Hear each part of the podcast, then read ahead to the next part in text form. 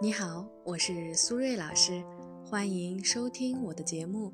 如果你喜欢今天的内容，欢迎关注、订阅和评论。你们的支持是我继续创作最大的动力，谢谢大家。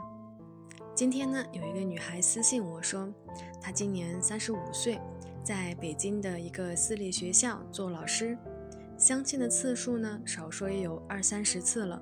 随着相亲的次数越多，就对自己啊越没有信心。他说啊，到了这个年龄段，有一种呢，在菜市场快关门的时候，被一群人想捡便宜，但是呢又嫌菜不新鲜的感觉，觉得自己现在的心态呢很崩溃。希望呢我可以帮他梳理一下，看看这个问题应该怎么解决。所以啊，今天的节目呢，我们就来聊一聊关于相亲的那些事儿。熟悉我的朋友呢，应该都知道。我曾经呢，在国内最大的婚恋公司工作了将近十四年的时间，所以啊，对于相亲这个事情，我确实有很多的经验可以和大家来分享。那因为时间的关系呢，今天呢，我们就先聊一聊相亲中心态崩了如何重建的话题。之后的节目里呢，再和大家慢慢分享关于相亲的一些注意事项和技巧。如果呢正在听节目的朋友，对于这个话题也有自己独特的观点，欢迎呢分享在我们的评论区。另外呢，如果你也遇到了类似的心理或者情感的困惑，也欢迎呢添加我的微信 b h 苏瑞。再说一遍，我的微信是 b h 苏瑞。回到我们今天的话题，我呢有五个小建议给到大家。首先呢，第一点。相亲相到麻木这个事情啊，其实已经是很常见的问题，所以呢，千万不要以为只有你是这样。其实呢，很多人都面临和你同样的问题。当我们能够客观地认识到这一点的时候，至少呢，你不会觉得自己是那个最失败或者最可悲的人。所以呢，客观地看待问题是我们恢复信心的第一步。第二点，既然呢，相亲很多次都没有成功。那就说明我们相亲的候选人的数量是没有问题的，只是呢匹配度存在很大的问题。所以呢，当我们超过三次都失败的情况，我们就需要先停下来，冷静的做一个复盘了。比如说，这三次相亲失败是否有共同点？彼此觉得不合适的点是否是客观存在的？这里面是否有误解呢？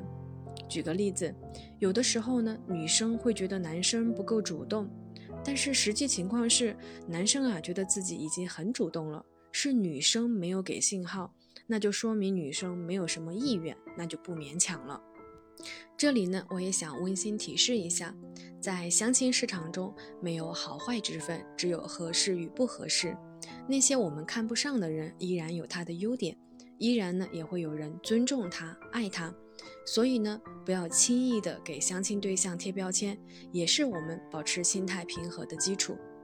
第三点，理解呢，相亲失败是常态，相亲成功才是偶然。很多人之所以会在相亲的过程中感到大失所望，其实是因为他们对相亲的定位从一开始就错了。我们从人群里随机的抽选一个人，刚好让你动心的概率本来就是很小的。何况呢？相亲市场的人大多呀，还是自由恋爱市场上剩下来的，总体的情感竞争力呢就更低了。所谓呢，相多了麻木，很多时候呢，是因为我们用自由恋爱的要求去相亲市场上找人，市场定位首先就弄错了。当我们想明白这点之后，你就会理解我为什么会说相亲失败是常态，相亲成功才是偶然的原因了。第四点，不要太看重结果。我们都知道呢，相亲是为了结婚，但是这种目的性强的状态呢，也是双刃剑。一方面呢，会让你更加积极主动去和异性了解和接触，但是另一方面呢，也会让你对他人的要求很高。这种高门槛特别容易呢，把候选人全部刷下去。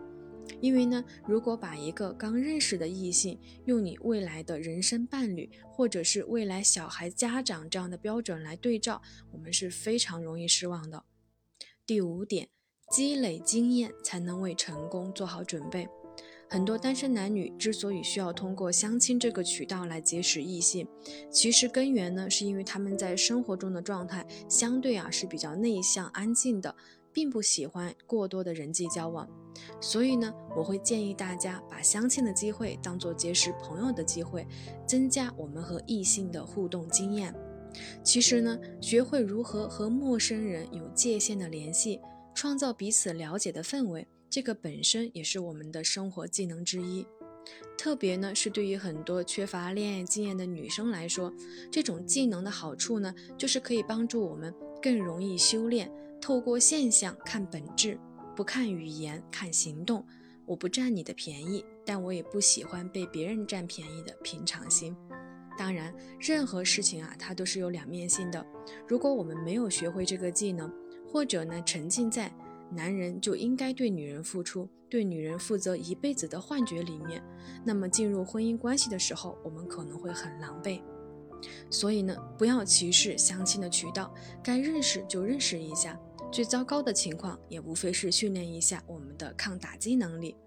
另外呢，相亲还能让你明白感情的微妙，既正视物质的力量，也能够知道物质的局限性在哪里。